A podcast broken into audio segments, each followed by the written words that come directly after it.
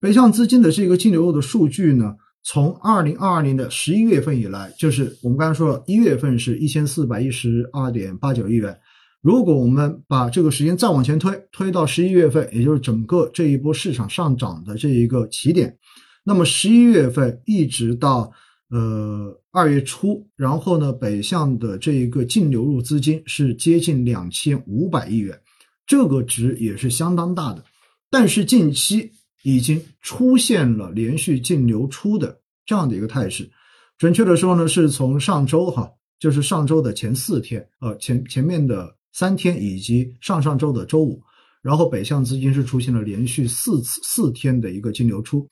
那我每周在公众号上面统计那一个北向的情况的时候，也可以看到，虽然上周最后北向资金仍然是一个净流入的状态，但是呢，净流净流入的金额已经大幅的削减了。这说明什么？北向流不动了。为什么流不动了呢？我们要去理解哈，就是北向资金或者说外资对于 A 股的这个配置逻辑到底是什么？首先，我们必须要认识一点，就是我们平时的投资主要肯定都是投 A 股，对不对？你要去投个美股或者说投个港股，你会发现可能它都只是你的一个小的配置。比如说，你通过 QDII 基金去投，你通过港股通的基金去投，但是你会发现呢，这种配置在你的整个资产配置中间。在你的整个投资组合中间，它的占比往往是比较少的，所以这种投资哈，一般我们会把它定义为叫做卫星资产，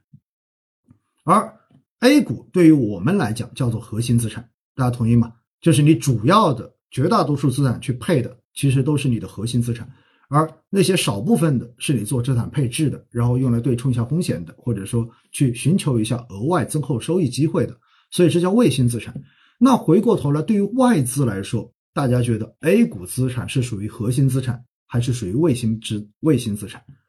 我想这个不言而喻吧。对于外资来讲，我们的 A 股肯定是属于卫星资产，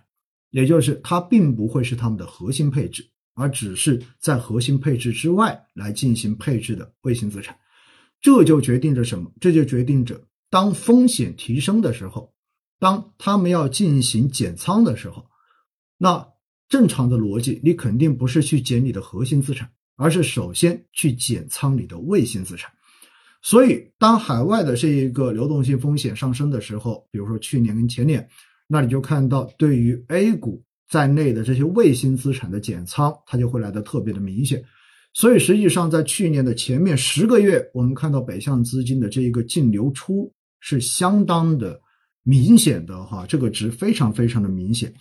而回过头来呢，等到核心的这个风险大家觉得已经开始解除之后，那么这个时候呢，你至少会做一个事情，那就是你会把之前减仓的这些卫星资产的仓位重新给补回来。而且重要的是，你发现卫星资产本身现在的整个估值，相比你当时减仓的时候，已经有了明显的下降。那么这个时候是不是你会选择哎以更低的价格，然后再把它捡回来呀？所以这也是平时在网络上面哈，就是大家经常吐槽的一点，说 A 股的底总是被外资给抄了，对不对？说国内的资金，那不管是机构的还是个人的，好像到最后呢，都只是跟着一起，到最后去捡了一个尾巴而已。那这是外资对于 A 股配置的一个逻辑。为什么会这么说呢？因为哈。我们真正的去统计，就是在过去这去年的三季度，然后整个的一个流出，就是外资的一个流出，然后跟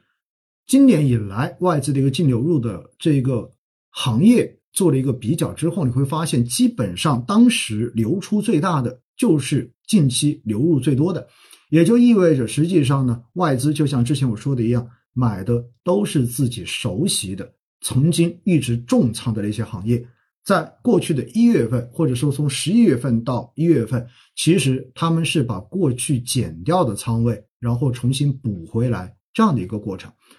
当然，在这个补的过程中间呢，肯定它也存在配置型资金跟交易型资金，对吧？就交易型资金更多的是追求短期的这一种获利，然后配置型资金呢，那确实是之前降了仓位，微型资产，然后现在。逐渐的把这个仓位重新又补回到自己的一个理想仓位中间，因此呢，它所对应的这些行业哈，其实到最后你就会发现非常非常的明确。那主要补的是什么呢？二零二二年的十一月、十二月之间，外资大幅净流入消费、金融板块，然后买入金额较大的，我们这里统计了一下：白酒、家电、银行、保险。所以呢，这就是很明显的为什么大盘会涨的原因，因为这些行业本身在整个大盘中间的权重占比就很大。所以，相关行业只要开始上涨，那么对于大盘的拉升就非常的明显。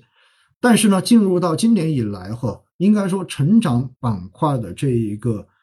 外资流入的这一个倾向也开始慢慢的体现了出来。这个逻辑也很好理解。当你把原来的这一些熟悉的大盘、熟悉的蓝筹股，然后白马股已经补到合适的仓位之后。那资金自然要考虑说，哎，我还有什么东西可以买？因此，这个时候呢，你会发现风格的这种切换，在外资中间它也会出现。